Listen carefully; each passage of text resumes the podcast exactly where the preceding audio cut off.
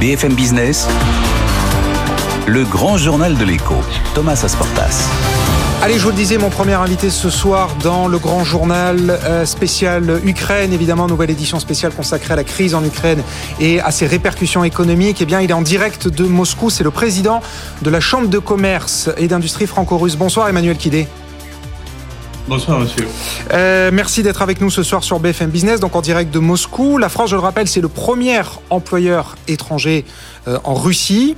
Avec les chiffres que nous a transmis Bercy, euh, la France en Russie, c'est 200 000 salariés, 1200 entreprises françaises au sens très large, c'est-à-dire soit des entreprises, soit des participations françaises d'entreprises en Russie, et 35 entreprises du, du CAC 40. Emmanuel Kidé, J'imagine que les déclarations de Bruno Le Maire ce matin sont parvenues jusqu'à Moscou. Euh, il a déclaré euh, vouloir mener une guerre économique et financière totale contre la Russie avant de rétro-pédaler euh, en début d'après-midi et de retirer ses propos qu'il juge inappropriés. Est-ce que pour vous, le ministre de l'économie et des finances français est allé trop loin ce matin dans les mots qu'il a employés? Un petit peu. D'ailleurs, vous l'avez dit vous-même, il a rétro-pédalé donc euh, oui, ces déclarations nous ont surpris. Euh, nous étions un petit peu euh, choqués, mais il n'a pas surpris que nous, puisqu'il a eu une réaction assez forte de, de Dmitri Medvedev, qui a fait un tweet en français pour expliquer que le premier ministre, hein. parle de le premier, l'ancien du ministre, mhm. que ça pouvait conduire aussi à la guerre. Donc euh, oui, ça nous a surpris. Mais alors, sur le fond, cela étant dit, Bruno Le Maire ne redit rien, ne renie rien, pardon. Il dit que les Occidentaux, par leurs sanctions, vont provoquer l'effondrement de l'économie russe. Est-ce que c'est ce qui est en train de se passer, vous qui êtes sur place, est-ce que ce qui est en train, est-ce que c'est ce que vous constatez, Emmanuel Kidé? Est-ce que l'économie russe est en train de s'effondrer? Alors, vous dire que ça provoque l'effondrement de l'économie russe, non, je ne peux pas vous dire ça pour l'instant, que ça va provoquer des, des problèmes euh, extrêmement importants. Oui, bientôt, euh, bien sûr, ils ont pris un certain nombre de mesures que vous connaissez, notamment les, les, de, de, supprimer le SWIFT à un certain nombre de banques, ce qui veut dire qu'il ne peut plus y avoir de transactions financières entre la Russie et l'Occident pour euh, au moins 80% des banques. Donc oui, ça va provoquer des, des problèmes euh, absolument énorme puisque on ne pourra plus acheter de biens, on ne pourra plus vendre de biens, on ne pourra plus faire de transactions entre la France et l'Occident. Donc oui, ça va être important. Ça, alors c'est important les mots que vous employez. Ça va être important. Ça ne l'est pas encore. C'est-à-dire que les sanctions qui ont été annoncées, elles sont pas encore effectives à l'heure où on se parle. Non, alors euh, je crois que le SWIFT est effectif, euh, il est déjà effectif. En tout cas, les banques prennent des mesures euh, précautionnaires. un certain nombre de banques maintenant refusent de faire des virements de ou vers la Russie. Je parle de banques françaises. donc certaines banques déjà aujourd'hui ne veulent plus avoir de transactions financières avec la Russie. Et alors, donc on le voit, euh, bien évidemment, on suit ça heure par heure sur BFM Business, même minute par minute. On a la chute du rouble, on a le gel des avoirs de la Banque centrale russe, on a la bourse de Moscou qui est restée encore fermée aujourd'hui, deuxième jour consécutif de fermeture. Est-ce que tout ça a des conséquences très concrètes pour la marche des affaires des entreprises françaises en Russie? Ou est-ce que pour l'instant, elles continuent, on va dire normalement, à faire leur travail et leur production euh, en Russie, comme avant la crise? Pour l'instant, il continue. Vous savez, ces mesures n'ont que deux jours. Donc, pour l'instant, les, les, entreprises françaises continuent euh, normalement à faire des affaires, mais ça va avoir un impact extrêmement rapide. C'est-à-dire que la chute du rouble va avoir un impact très rapide sur les importations, sur le prix des biens. D'ailleurs, les, je crois que les constructeurs automobiles ont déjà commencé à augmenter le prix de leurs voitures. Euh, je le vois moi-même en faisant mes courses euh, cet après-midi que certains prix ont déjà augmenté. Donc, euh, on va avoir un mouvement inflationniste qui va être important et à court terme. Mais les mesures n'ayant que deux jours, ce n'est que le début de l'impact de, euh, ces sanctions. Alors, euh, l'arme financière nucléaire, comme l'a baptisé euh, Bruno Le Maire, en l'occurrence SWIFT, euh, c'est pas encore entré en vigueur, hein, si je comprends bien. Ça, ça, pas encore entré en vigueur, pardon, si je comprends bien. Ça va entrer en vigueur, mais la question que j'ai envie de vous poser, c'est est-ce que ça va, parce que c'est très ambigu, est-ce que ça va concerner, oui ou non, les banques liées à l'énergie? Parce que c'est ça le, le, le, le, nerf de la guerre autour de SWIFT. Est-ce que les, ces banques-là vont, vont être débranchées de SWIFT? Non, alors ça concerne toutes les banques qui ont été sous sanction. Donc certaines sont liées à l'énergie, d'autres non. Mais aujourd'hui, ce que ça va permettre, euh, quoi? Ça va permettre à l'Allemagne de continuer à acheter du gaz russe. C'est d'ailleurs ce qu'ils font. Euh, Donc, euh, les, ils n'ont pas coupé le SWIFT de la Russie. Ils ont coupé juste certaines banques. Le, si vous prenez la filiale de la Société Générale Rosebank, elle hein? n'est pas une banque de sanction, donc elle continue à pouvoir faire des, des virements de ou vers la Russie. Ah bah c'est très intéressant ce que vous dites. Donc l'Europe va continuer à acheter du gaz russe. Oui, c'est ce que fait l'Allemagne pour l'instant. D'accord. Mais enfin, pour l'instant, en attendant que SWIFT soit pleinement impliqué ou parce que en fait certaines banques vont passer entre les mailles du filet? C'est pas certainement qu'ils vont passer entre les mailles du filet. Enfin, parce qu'elles ne seront pas sanctionnées, je veux dire, elles ne seront pas sur la liste. Exactement. Exactement. Ah oui, donc il y a une forme d'hypocrisie autour de l'annonce. Enfin, il y a un effet d'annonce autour de SWIFT, mais dans les faits, en fait, euh, l'Europe va continuer à s'approvisionner en énergie. C'est pas vraiment l'arme nucléaire qu'on nous a vendue c'est à moitié l'arme nucléaire. C'est-à-dire que le problème de l'arme nucléaire, c'est qu'elle a un effet de souffle et elle a un effet de souffle sur l'Europe. Donc, euh, si tout d'un coup l'Europe ne peut plus se fournir en gaz, et vous imaginez les conséquences que cela va avoir, notamment pour l'Allemagne, euh, qui est dépendante, je crois, à 50% du gaz russe. Même plus, oui, oui, bien sûr, bien sûr. Mais c'était ça qui était mis euh, dans, dans, la balance. Alors, Emmanuel Kidé, vous parliez justement de la Rosbank, c'est-à-dire la filiale euh, russe à 100% de la, la, Société Générale.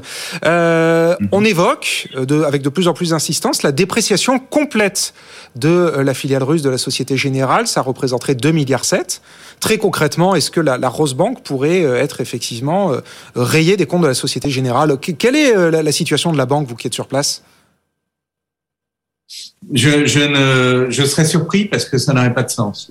D'abord, le, le, le coût d'achat est nettement inférieur, donc euh, je ne, je ne sais pas quelle, quelle valorisation elle est euh, dans, dans les comptes de la Société Générale. Je connais pas les comptes de la Société Générale. Mais déprécier une banque qui aujourd'hui a une valeur, ça n'a aucun sens. Euh, la mettre à zéro, c'est, si vous voulez, c'est une, c'est une banque extrêmement importante, la Rosbank en Russie. Euh, elle a un réseau euh, qui couvre l'intégralité de la Russie. Euh, elle a une vraie valeur, elle gagne de l'argent. Donc euh, même si aujourd'hui elle est impactée par les sanctions, elle le sera probablement. elle ne vaudra plus zéro. Donc je serais extrêmement surpris que la Société Générale le dévalue euh, intégralement, mais je ne peux pas vous dire ce qu'ils vont faire. Pour, pour vous, la Rosebank est suffisamment euh, solide et euh, incontournable dans l'économie russe pour surmonter cette crise et cette guerre? Ah oui, c'est une. Il faut voir jusqu'où va la crise, bien évidemment, mais c'est une banque solide. C'est pas une petite banque euh, de détail local. C'est une vraie banque euh, qui est très importante, qui a, je crois, le troisième réseau, si je ne me trompe pas, euh, de détail en Russie. Donc oui, c'est une vraie banque et une banque forte. Et au vu de la crise, est-ce que la nationalisation de la Rosebank est un scénario possible? Est-ce que ça pourrait devenir une banque russe d'État? Ou ça c'est de la science-fiction? Tout est possible euh, aujourd'hui en Russie. Je ne crois pas tellement aux nationalisations, mais vous dire c'est impossible, c'est, euh, ça serait présomptueux de ma part, mais je n'y crois pas. Alors un autre très grand groupe présent en Russie et qui est dans l'actualité euh, tous les jours et encore plus depuis ce matin, c'est Total Energy, qui on le sait est très présent notamment euh, via ses champs d'exploration de, de, gaz naturel liquéfié en, en Sibérie, euh, en partenariat avec donc les entreprises russes. Total a annoncé qu'il n'investirait plus de nouvel argent, de nouveaux capitaux dans de nouveaux projets, mais pour autant Total Energy ne se retire pas de la Russie. Là aussi, quelle est votre analyse de la situation, puis surtout quels sont les échos que vous avez, que vous avez pardon, que vous dit Total? Total sur place? Est-ce qu'il compte rester en Russie à tout prix? Quelle est la situation de Total aujourd'hui? Alors, je ne peux pas parler en nom de Total. Je sais que la Russie est un pays extrêmement important pour Total et que de se retirer de Russie serait un peu un non-sens économique, euh, compte tenu du poids de la Russie dans Total. Euh, mais euh, il, faut, voir à terme ce qu'ils veulent faire. Mais aujourd'hui, si vous voulez, le, problème de Total en Russie, c'est que c'est aussi les, livraisons de gaz vers l'Europe. Si Total se, se, retire et si on bloque les livraisons de gaz vers l'Europe, ça va poser un vrai problème. On a vu donc Shell et BP, eux, quittent la Russie. Euh, sous pression euh, notamment de, leurs États. Est-ce que Total va pouvoir résister à la pression politique, là aussi euh, très forte, mise ce matin par Bruno Le Maire? Est-ce que vous pensez que pour des raisons politiques, même si, comme vous dites, ça aura un coût économique très fort, Total Energy pourrait quitter le pays? Le, le, cas de BP est très différent parce que ce, et le cas de Shell aussi, ils sont euh, conjointement, euh, ils travaillent avec des sociétés d'État russes. Donc, euh, effectivement, ils peuvent avoir une pression du gouvernement pour arrêter de travailler avec des sociétés d'État. Total euh, travaille avec une société privée, donc ça n'a rien à voir. Ils sont pas du tout dans la même configuration. Et aujourd'hui, vous dire ce que va faire Total, c'est à Total de décider et c'est eux qui verront. Ils ont dit dans un premier temps qu'ils n'avaient pu investir dans de nouveaux projets. Je pense qu'ils prennent le temps de réfléchir. Ils vont, ils, si j'ai bien compris, effectivement, ils vont, l'État le, leur parle, l'État français leur parle. Et je pense qu'ils vont voir après ce qu'ils vont faire, mais je peux pas peux pas vous dire à leur place ce qu'ils vont faire. Bien sûr. Et une dernière question, Emmanuel Kidé, sur euh, les grands groupes présents euh, en Russie. Il y a Renault, évidemment, avec euh, sa filiale Avtovaz, avec la, la marque donc qu'on connaît bien, Lada. Là aussi, quelle est la situation de Renault? Est-ce que pour l'instant les affaires continuent normalement pour Renault en Russie?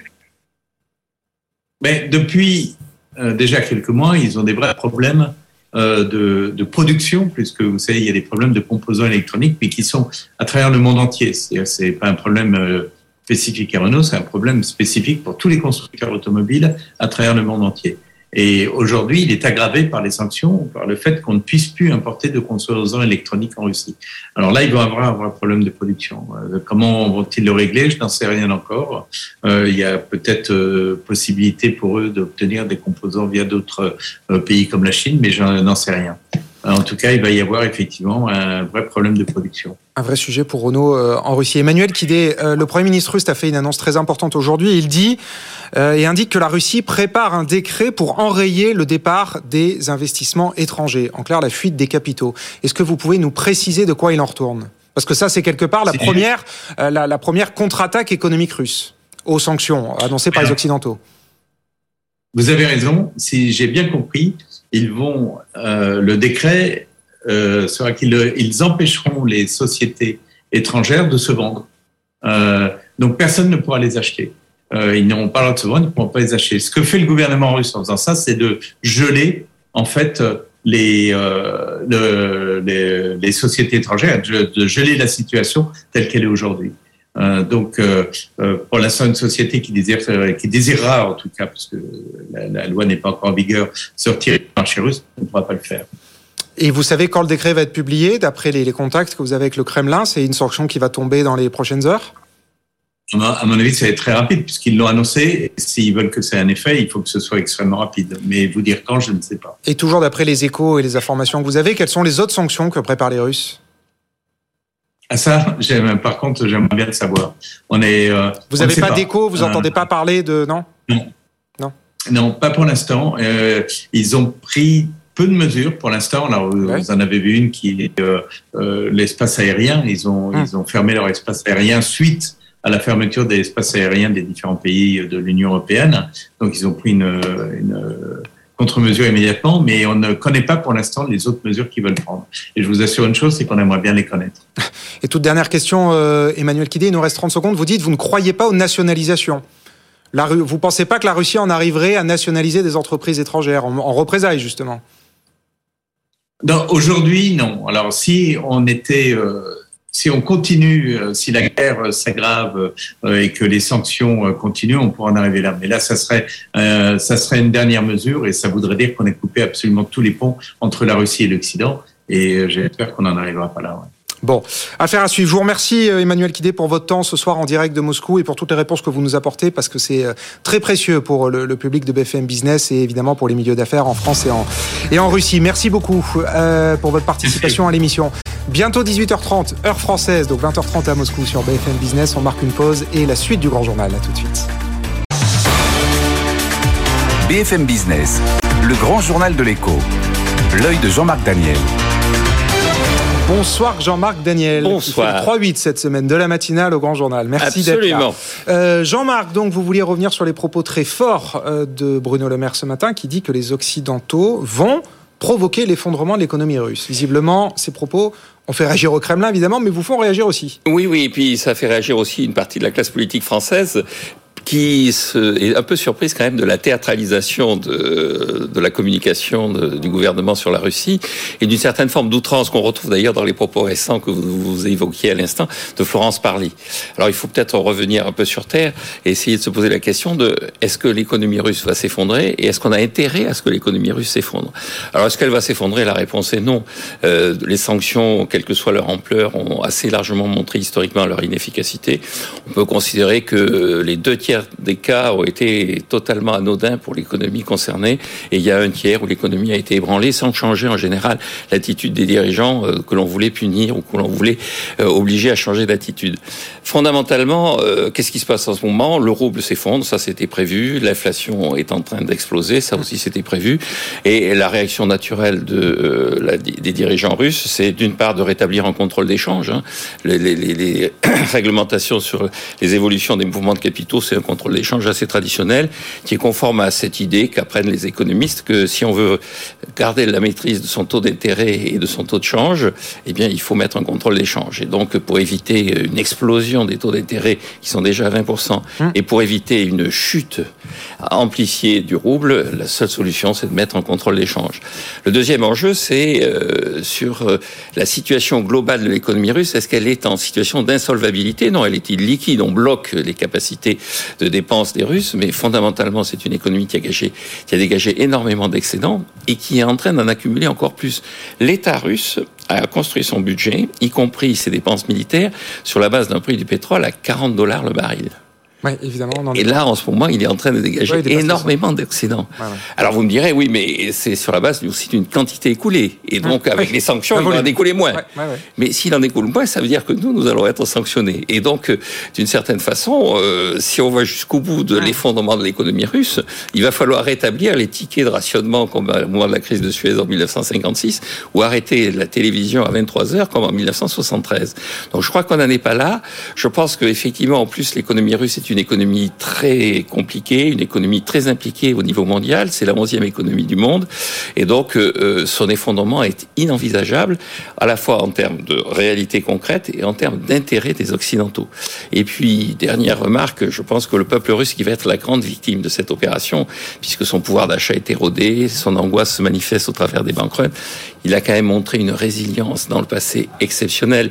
Les Suédois devraient se souvenir de 1709 les Français et Monsieur le maire de 1812 et les Allemands de 1941. À chaque fois, le peuple russe a fini par avoir la peau des gens qui voulaient le sanctionner. Merci Jean-Marc Daniel pour votre décryptage. Merci beaucoup et à demain matin dans, Good Morning Business et à demain soir avec nous avec grand plaisir dans le, dans le grand journal de l'écho. On marque une pause justement et on se retrouve dans un instant avec Ludovic Subran, chef économiste d'Alliance. À tout de suite.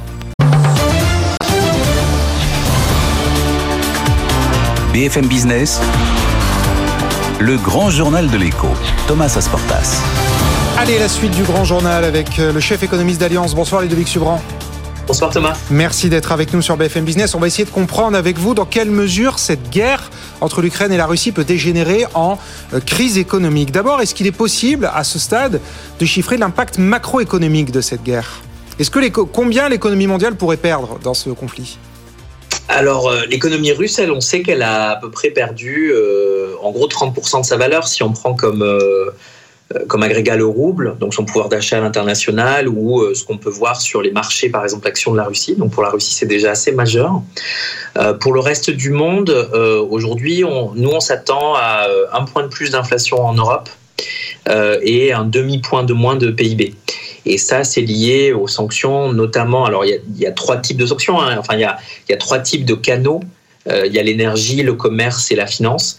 Et vous avez vu que c'est le, ce le canal financier qui a été choisi comme canal de choix pour sanctionner. Et donc, ça a euh, des effets, en effet, sur la confiance, sur euh, les acteurs financiers. Et bien sûr, tout ça va dépendre des choix de politique publique, les banques centrales et les gouvernements. Et donc, c'est pour ça que Ex ante, on a un choc euh, assez mineur, je dirais, mais ex post, il pourrait être encore moins si on décide d'en faire un peu plus, mais peut-être beaucoup plus fort, par exemple, si on avait d'autres sanctions sur l'énergie. Donc euh, tout ça est, à forte incertitude aujourd'hui. C'est un choc qui reste limité sur le reste du monde, euh, mais ça pourrait varier très vite selon nouveau, une nouvelle salle de sanctions ou bien des erreurs de politique publique, des choses comme ça. Alors vous avez très bien planté le décor, Ludovic Subran. Effectivement, la présidente de la Banque Centrale Européenne, Christine Lagarde, disait vendredi que cette guerre peut affecter l'économie par deux canaux, la confiance et l'inflation. D'abord, pour ce qui est de la confiance, est-ce que pour vous, une guerre de ce type peut saper le moral des ménages, en clair la consommation, et euh, le climat des affaires, en clair l'investissement des entreprises? Bah oui, parce que euh, ça a des effets, des externalités sur euh, la politique.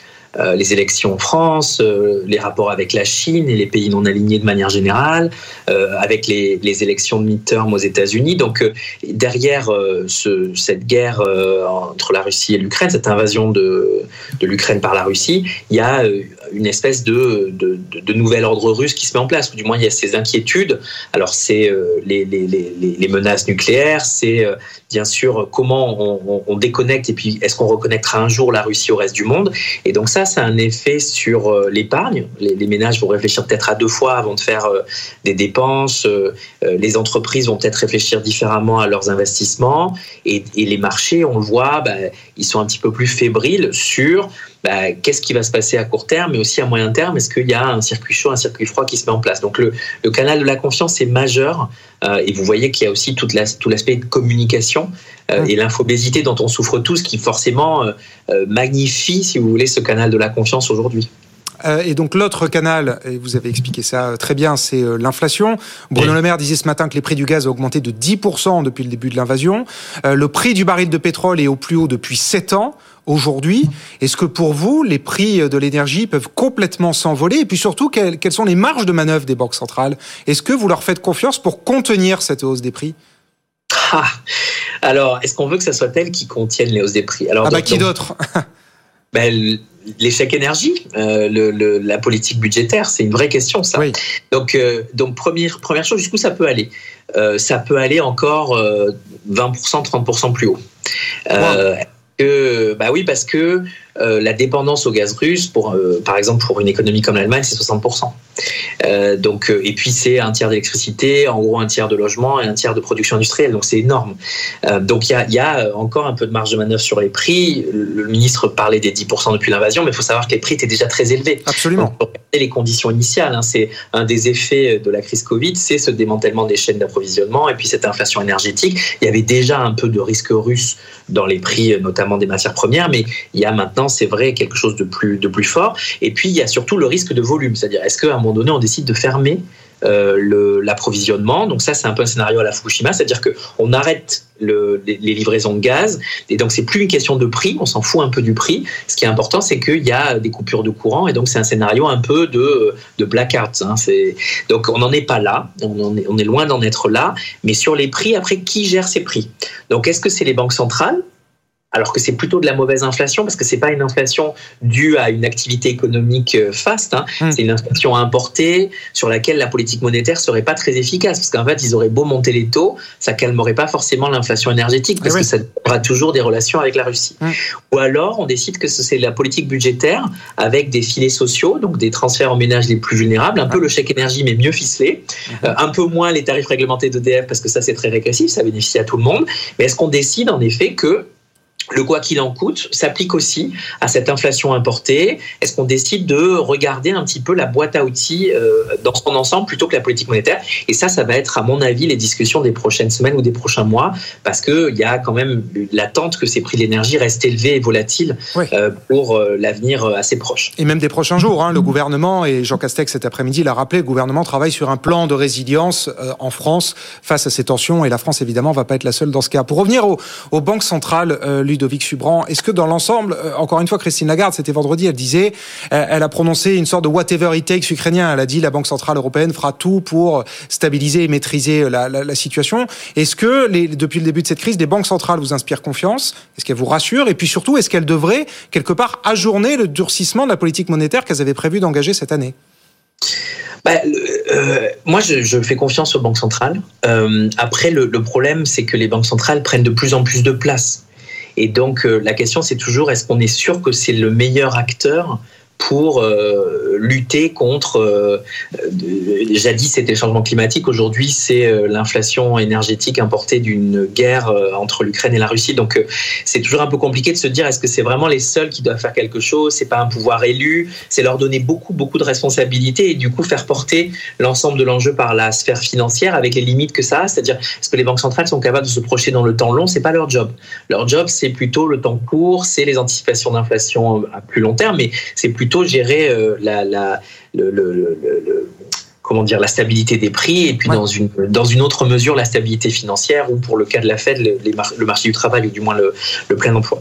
Et, et votre deuxième question c'est ben, Aujourd'hui, les marchés, par exemple, s'attendent à ce qu'il y ait beaucoup moins de hausse des taux Bah de oui. la part de la BCE et de la Fed. Donc les marchés se disent attention, il y a une petite récession un petit peu euh, qui, qui avance et donc ils vont peut-être pas être aussi euh, durs dans le durcissement de la politique euh, Mhm. monétaire.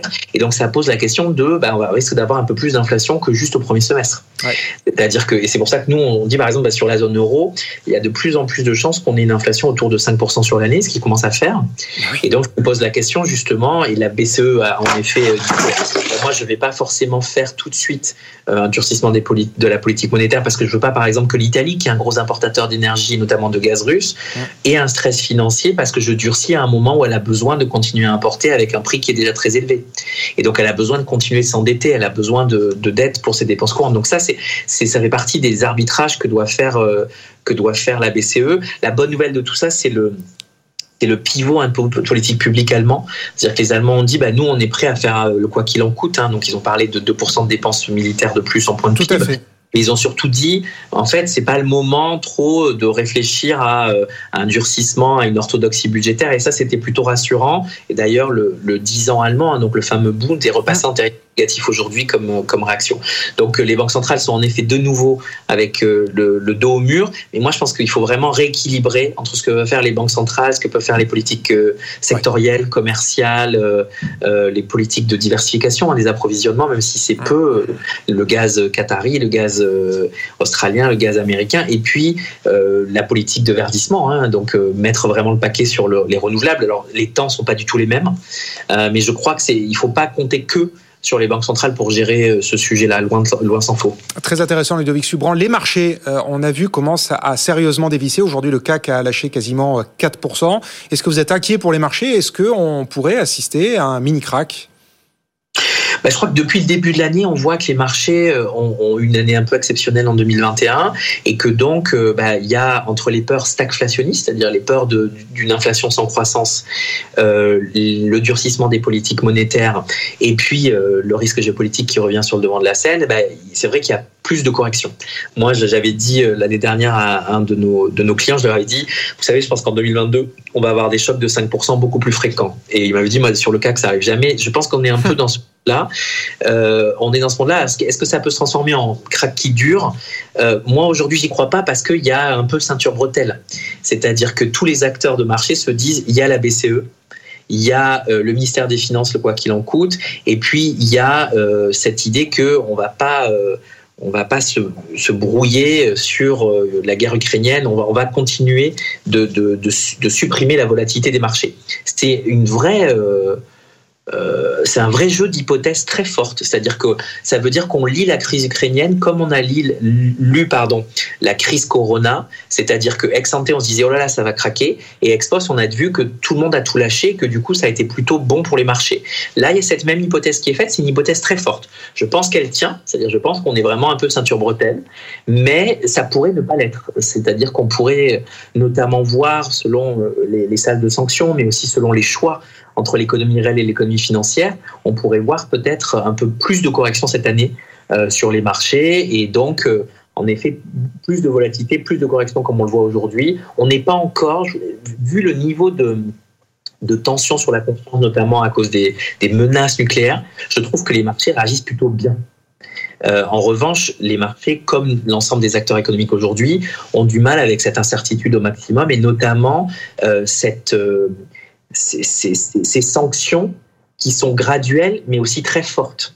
Et donc cette montée en puissance des sanctions et leurs effets sur l'économie russe mais aussi sur le reste du monde crée une incertitude de, une incertitude de plus euh, sur l'erreur de politique publique en fait. Est-ce que, est-ce qu'à force de trop tirer sur la sanction, ça va craquer quelque part? Et est-ce qu'à ce moment-là, les banques centrales, les ministères des Finances vont être capables d'éviter que ça craque à d'autres endroits, sachant qu'on avait déjà des conditions initiales où il y avait un petit peu de bulle par-ci, un petit ouais. peu d'exubérance par-là. Et donc, c'est ça qui va être euh, le, le, les marchés vont essayer d'anticiper sur les prochaines semaines. Et on attend de voir évidemment maintenant les représailles russes aussi, hein, puisque les sanctions russes ne sont pas encore là. Merci infiniment, Ludovic Subran, en direct euh, d'Allemagne. Berlin, Alliance, c'est à Berlin? Munich. Munich, Munich, ce que j'allais vous dire, puis je sais pas pourquoi j'ai dit Berlin. Merci beaucoup. On parlera une prochaine fois de la révolution en Allemagne, hein, le fait que l'Allemagne se remilitarise. Euh, bon voilà, le, monde change à toute vitesse et y compris chez vous en, Allemagne. Merci infiniment pour votre décryptage très précieux ce soir dans le, dans le Grand Journal. Bientôt 19h, on marque une pause et la suite de l'émission. À tout de suite. BFM Business le grand journal de l'écho, Thomas Asportas. Allez, la suite du grand journal, et on va parler d'automobile avec le PDG de Toyota France. Bonsoir Franck Bonsoir. Marotte. Merci beaucoup d'être avec nous ce soir sur BFM Business et dans le plateau du grand journal. Après la publication ce matin des chiffres de la plateforme automobile, autrement dit du marché automobile français, une fois encore, ils sont très mauvais. Les immatriculations ont chuté en février de 13%.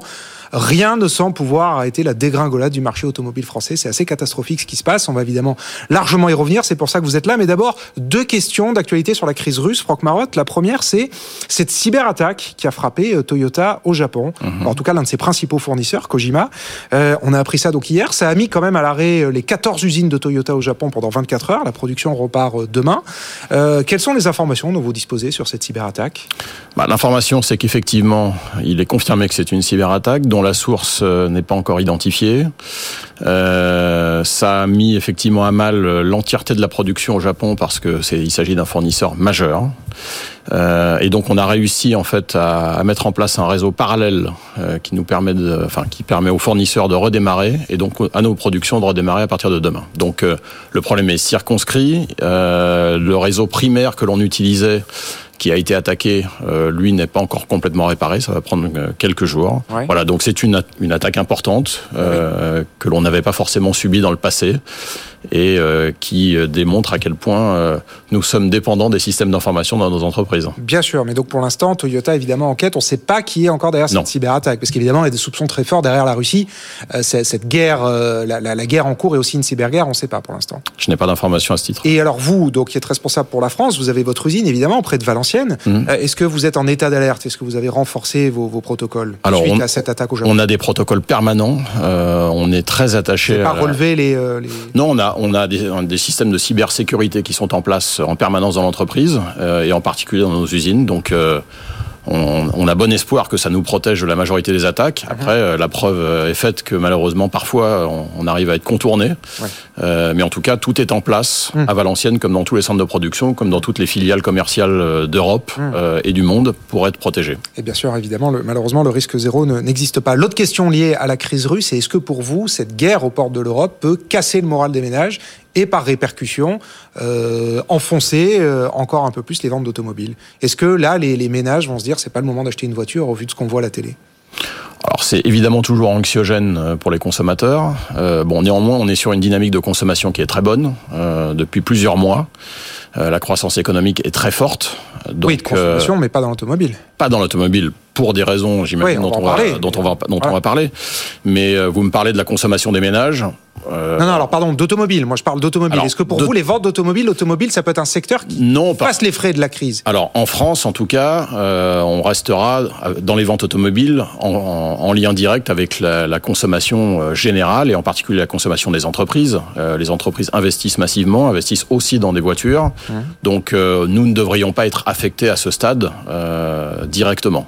Bon, maintenant, c'est une crise qui peut durer et quelles répercussions ça aura en particulier aussi en termes d'approvisionnement d'un certain nombre de matières premières Bien sûr. les cours du pétrole augmentant, euh, ça peut aussi affecter la mobilité. Maintenant, il ne faut pas perdre de vue que l'automobile reste un vecteur de liberté fondamentale, euh, un besoin de consommation fondamentale pour euh, les entreprises et les particuliers. Mmh.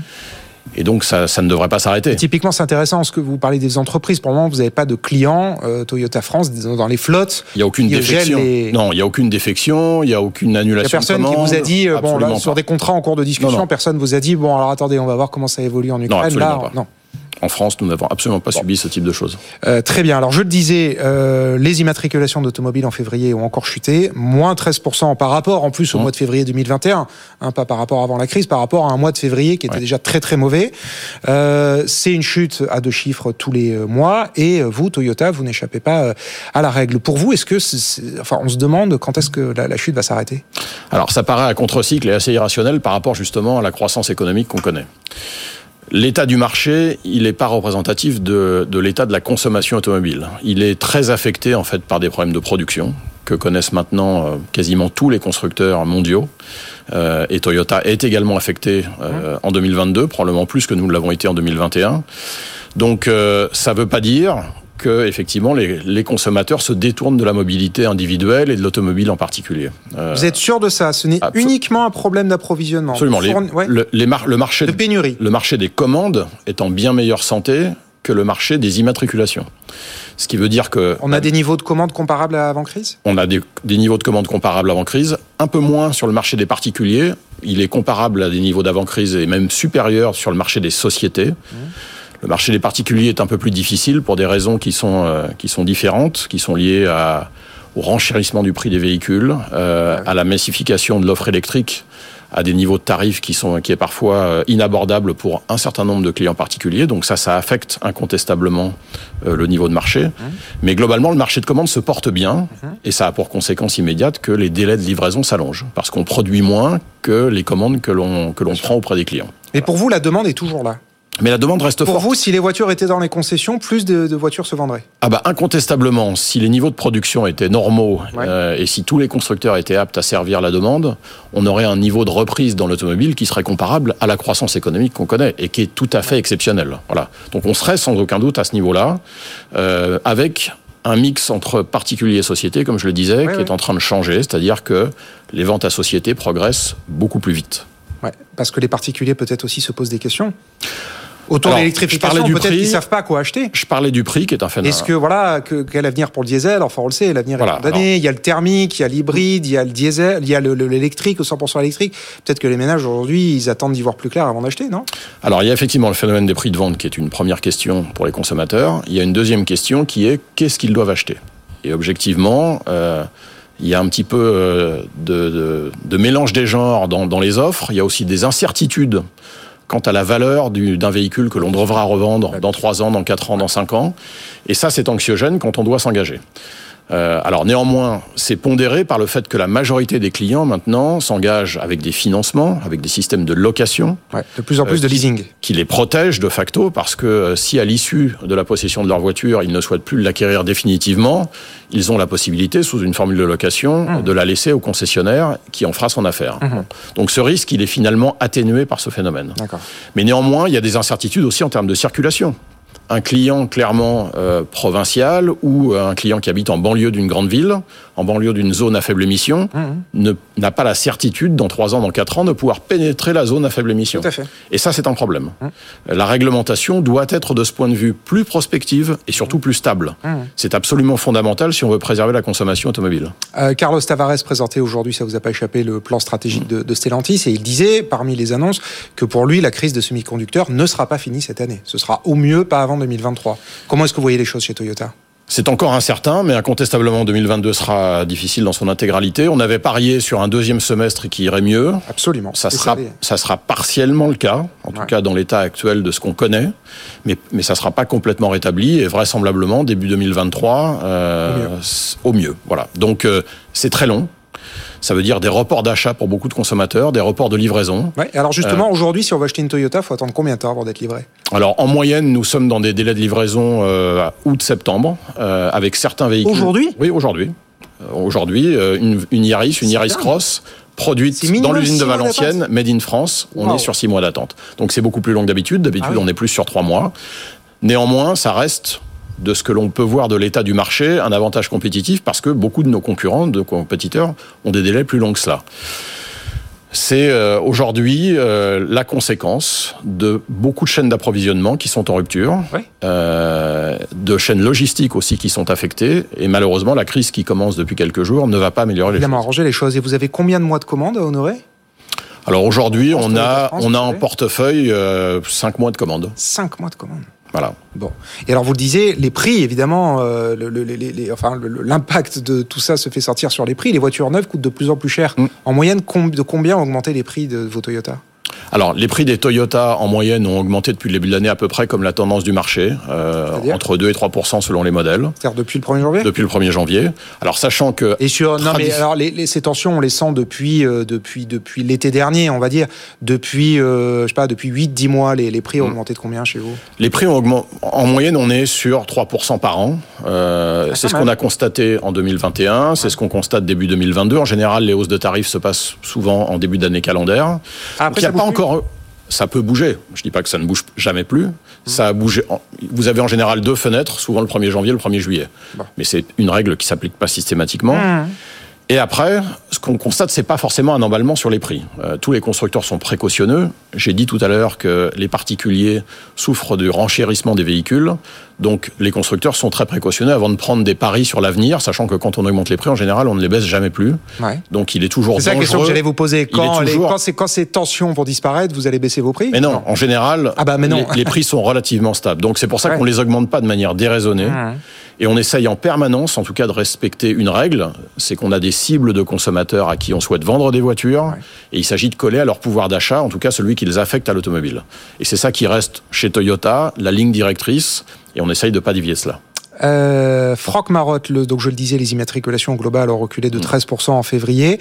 Euh, vous, j'ai regardé dans le détail, c'est encore euh, plus lourd, hein, c'est euh, moins 20%. En général, vous faites, vous êtes dans les niveaux du marché, vous faites un peu mieux, un peu moins bien. Comment Toyota en France par rapport aux immatriculations en moyenne en France, c'est quoi Alors, toute l'année 2021, on a fait mieux que le marché, et on a atteint euh, 6% de part de marché en 2021 sur l'année, ce qui était un Parce que l'an record dernier, le recul des immatriculations, c'était 25%. hein. Oui, tout à fait. Et vous, vous avez reculé de combien Alors nous, l'année dernière, on a re- reculé de 11%. Ah oui, Donc on a, on a, on a surperformé le marché et on a, atteint, on a atteint une part de marché comme on n'avait jamais atteint historiquement. D'accord. On est en recul en début d'année, euh, non pas sur les commandes, une fois de plus, Ouais, mais ouais. sur les immatriculations, et c'est directement lié à des problèmes de production, à des problèmes de- d'approvisionnement. Et alors, c'est vraiment la clé, parce qu'on a quand même tous les mois deux constructeurs qui arrivent à tirer leur épingle du jeu en France, c'est euh, Hyundai et Tesla. Ça veut dire que c'est les rois de l'approvisionnement aujourd'hui?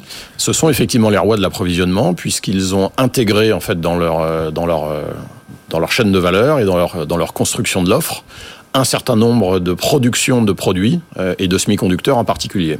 Euh, donc ça, c'est quelque chose, c'est une stratégie assumée de Tesla et des constructeurs coréens que nous n'avons pas. Ouais. Nous avons intégré une partie de, de nos fournisseurs, mais pas cela, euh, pour des raisons historiques, pour des raisons stratégiques. Euh, bon, aujourd'hui, c'est clairement un bénéfice pour Tesla et les Coréens. Et vous pourrez changer, enfin ça dépend pas de vous, mais cette stratégie Toyota, elle pourrait changer Alors en général, ce sont des stratégies long terme. Euh, que à ce stade, nous n'avons pas l'intention de changer. Simplement, nous travaillons le plus profondément possible avec nos fournisseurs. Nous l'avons fait en 2021 avec succès. Nous n'avons pas perdu espoir en 2022, en l'occurrence, de retrouver le- la même qualité d'approvisionnement que ce que nous avions connu euh, l'année dernière. Euh, ça ne veut pas dire qu'il faut remettre systématiquement en cause. Il y a des épiphénomènes, malheureusement.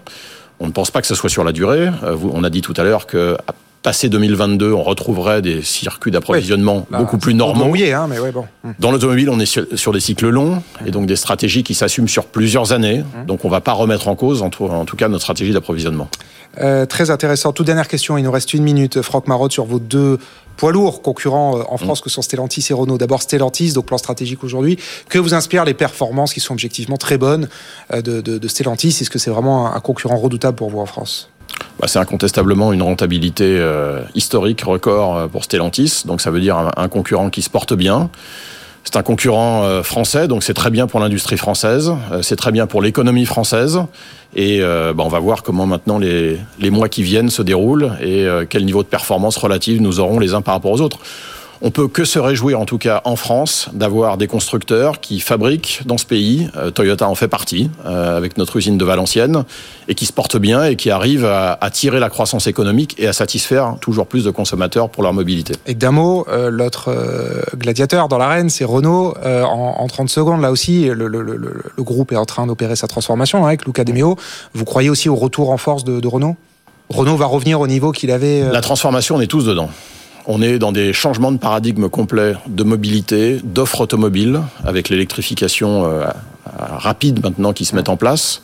Donc ce que vit Renault, nous le vivons aussi chez Toyota. On a l'ambition de devenir le premier fournisseur de mobilité demain mondial, de la même manière qu'on est devenu le premier constructeur de voitures au monde.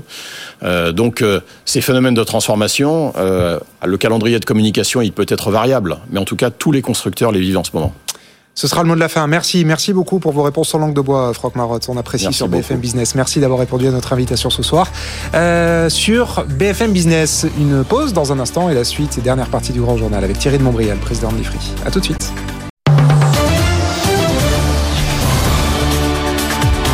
BFM Business, le grand journal de l'écho, Thomas Asportas. Dernière partie du grand journal avec un grand témoin pour essayer de comprendre cette guerre entre la Russie et l'Ukraine. Bonsoir Thierry de Montbrial. Bonsoir. Merci d'avoir accepté notre invitation et d'être avec nous sur BFM Business ce soir. Vous êtes le président fondateur de l'IFRI, l'un des think tanks les plus influents et les plus écoutés au monde euh, sur les questions de, de, relations internationales. Et on a besoin de vos lumières euh, pour comprendre cette invasion qui, pour nous, Français de loin, nous paraît folle, enfin je cherche le mot, mais est-ce que pour vous il y a la moindre logique ou la moindre rationalité dans le conflit qui a démarré jeudi euh, matin Alors, les, les causes profondes, on les connaît depuis longtemps. Euh, c'est euh, la recherche par la Russie d'une nouvelle architecture de sécurité européenne et on ne va pas refaire l'histoire, mais enfin, cette euh, opportunité n'a pas été saisie. Elle, aurait pu l'être, elle, ne, l'a pas été. Non, mais précisez, pardon, votre propos. Qu'est-ce que vous voulez dire par là? Une nouvelle bah, architecture, architecture, européenne de sécurité bah, La nouvelle euh, architecture de sécurité, euh, ça aurait été, alors, techniquement, la, révision des accords d'Helsinki, qui datait de 1975.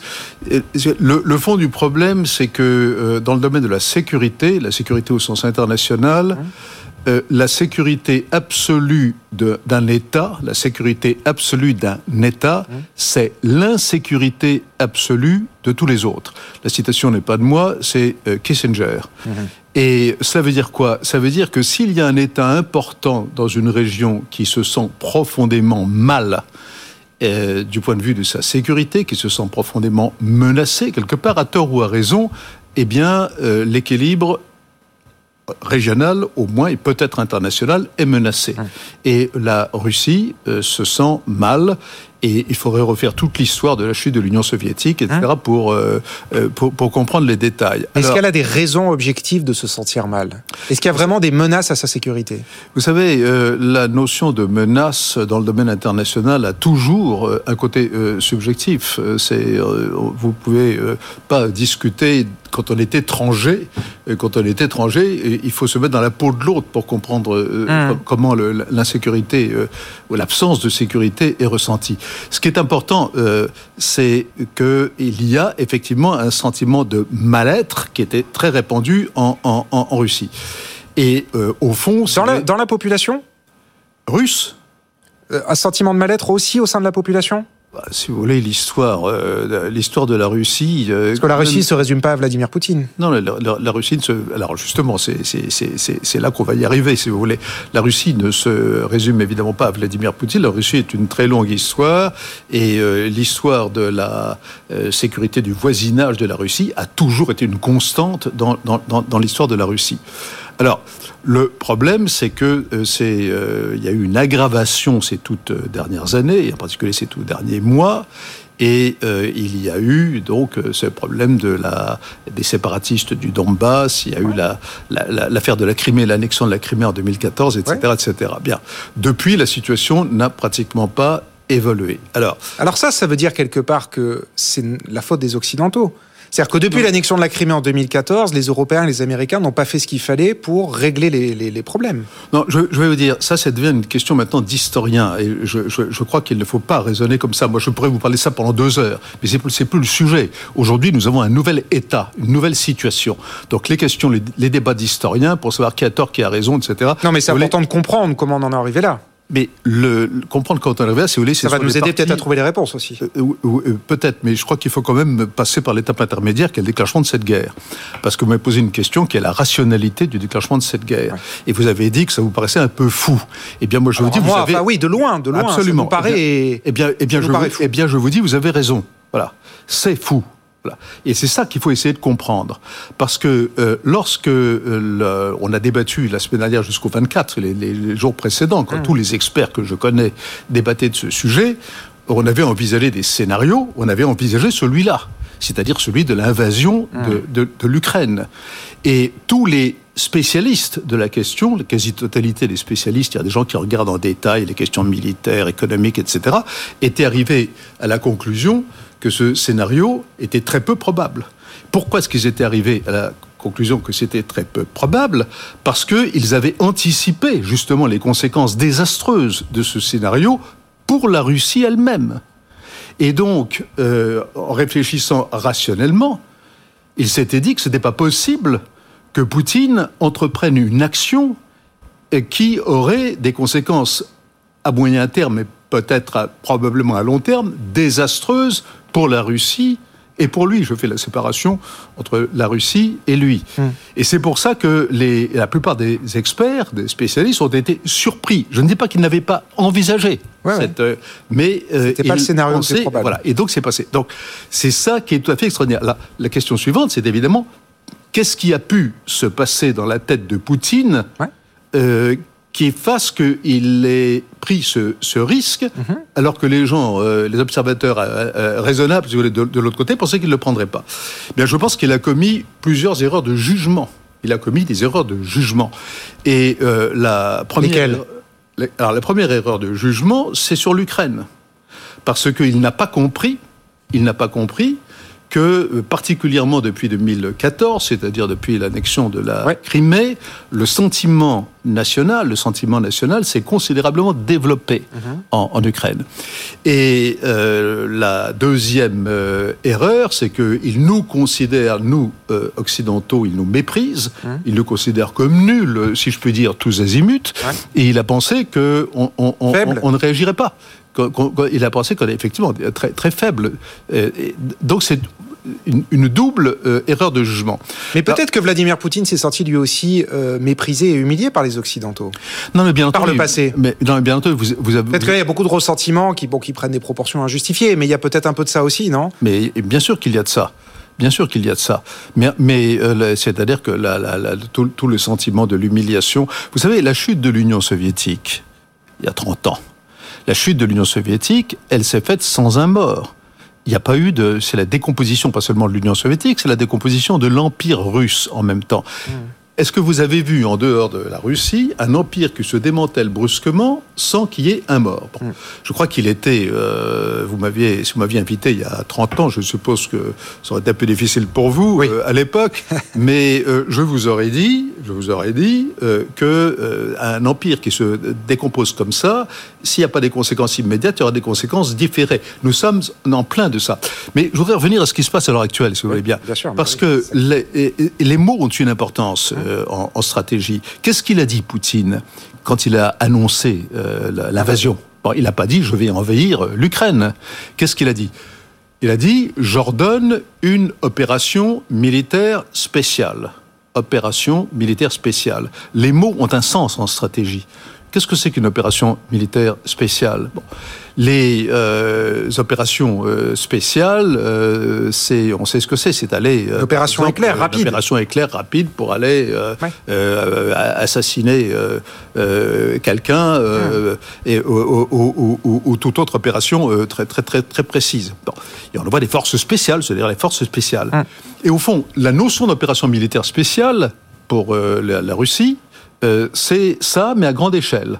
Donc, qu'est-ce qu'il a cru?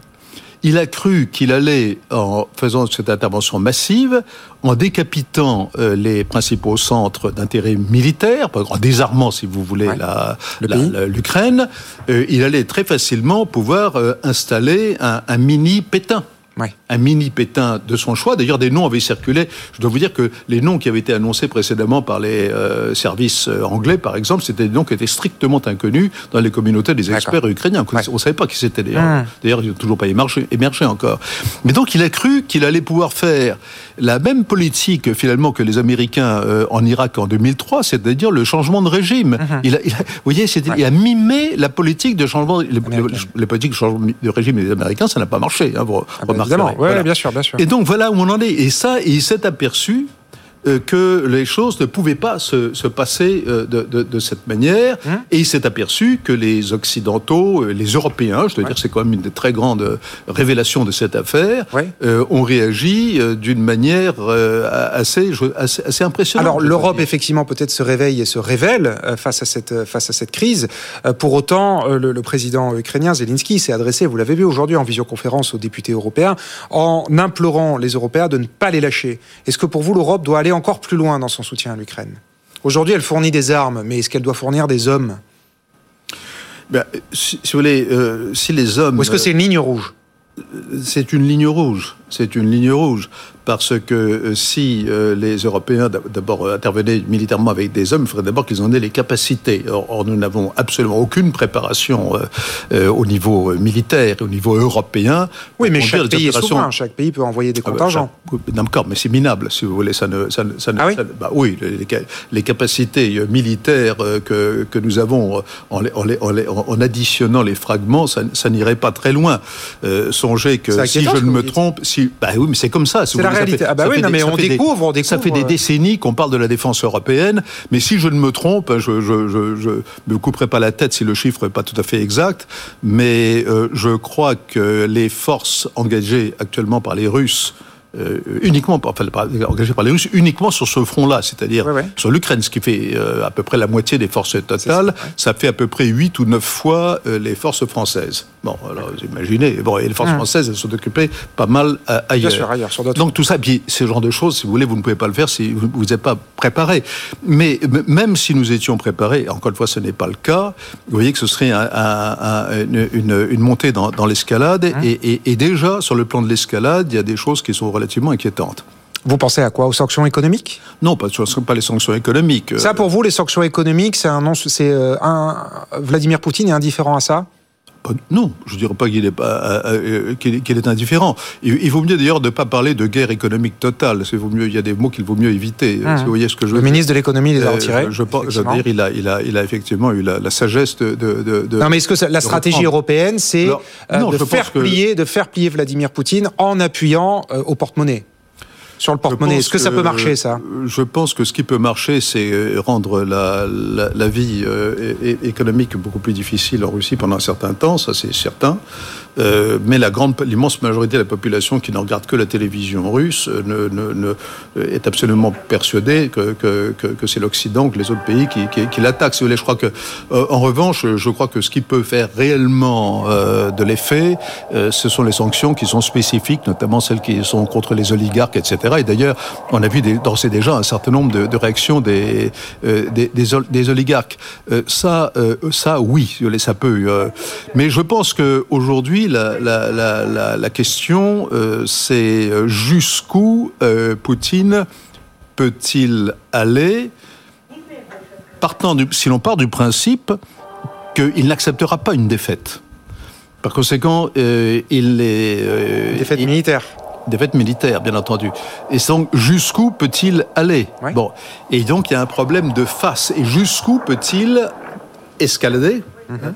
Dans le cas où il n'obtient pas suffisamment rapidement une victoire. Et qu'est-ce que ce serait d'ailleurs qu'une victoire? On peut le discuter, ça, si vous voulez. Pour vous, il doit justement, enfin, son objectif, c'est quoi? C'est de prendre le contrôle total du pays?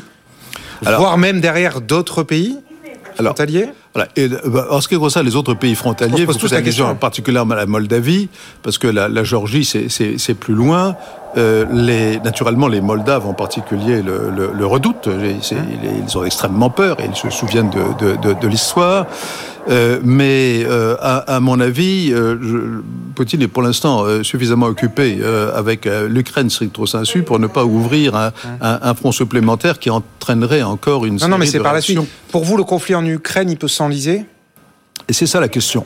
Parce que euh, si il est évident qu'il a suffisamment de force euh, pour un certain moment euh, arriver à renverser le, le, le régime. Euh, Malgré les résistances qu'on voit en ce moment, vous pensez, vous croyez toujours au blitzkrieg russe?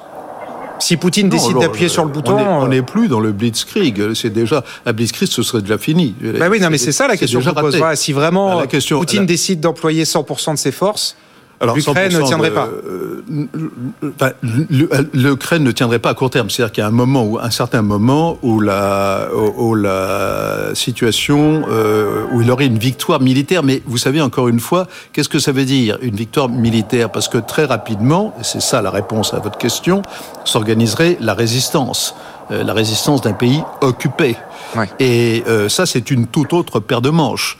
Et ce serait d'ailleurs la, le, le, le, démenti de, de, de, toute la théorie sur laquelle il a basé euh, son agression, euh, euh c'est-à-dire l'idée que les que les, peuple frère, que, que c'était là, c'est un peu, c'est c'est ça le paradoxe. C'est vrai que c'est le peuple frère, et c'est vrai que les relations entre les Ukrainiens et les Russes sont des relations assez assez complexes parce qu'ils se sont toujours considérés comme frères. Et beaucoup de Russes considèrent que les, les Ukrainiens sont des frères, et beaucoup d'Ukrainiens considèrent Il y a un aspect guerre civile, mais et en même temps, ce qui peut paraître paradoxal, il y a le développement assez spectaculaire depuis quelques années de, de, de l'identité euh, ukrainienne. Vous voyez, c'est pour ça que la situation est, est extrêmement paradoxale. Mais s'il y a enlisement, il peut essayer de, de prétendre euh, qu'il y a une victoire euh, techniquement, mais il sera dans une situation quand même extrêmement difficile. C'est pour ça que je, je, je pense que la, la, la, la, la question la plus délicate qu'on peut se poser, c'est euh, s'il euh, s'il a perdu, même s'il a l'apparence d'une victoire, qu'est-ce que ça va comme, comme conséquence, en particulier dans l'entourage des décideurs russes? Pour l'instant, il est le seul décideur. Est-ce qu'il va, est qu'il va évoluer vers une véritable dictature, par exemple? Voilà le genre de questions qu'on peut se poser. Toute dernière question, Thierry de Montbrial, il nous reste 30 secondes. La présidente de la Commission européenne, Ursula von der Leyen, dit que ce qui se joue en Ukraine, c'est le destin de l'Europe. On en est là est-ce que nous, Européens, on a des raisons d'être inquiets par euh, ce qu'on voit depuis jeudi? En 30 secondes. Désolé, je vous laisse que 30 secondes, mais...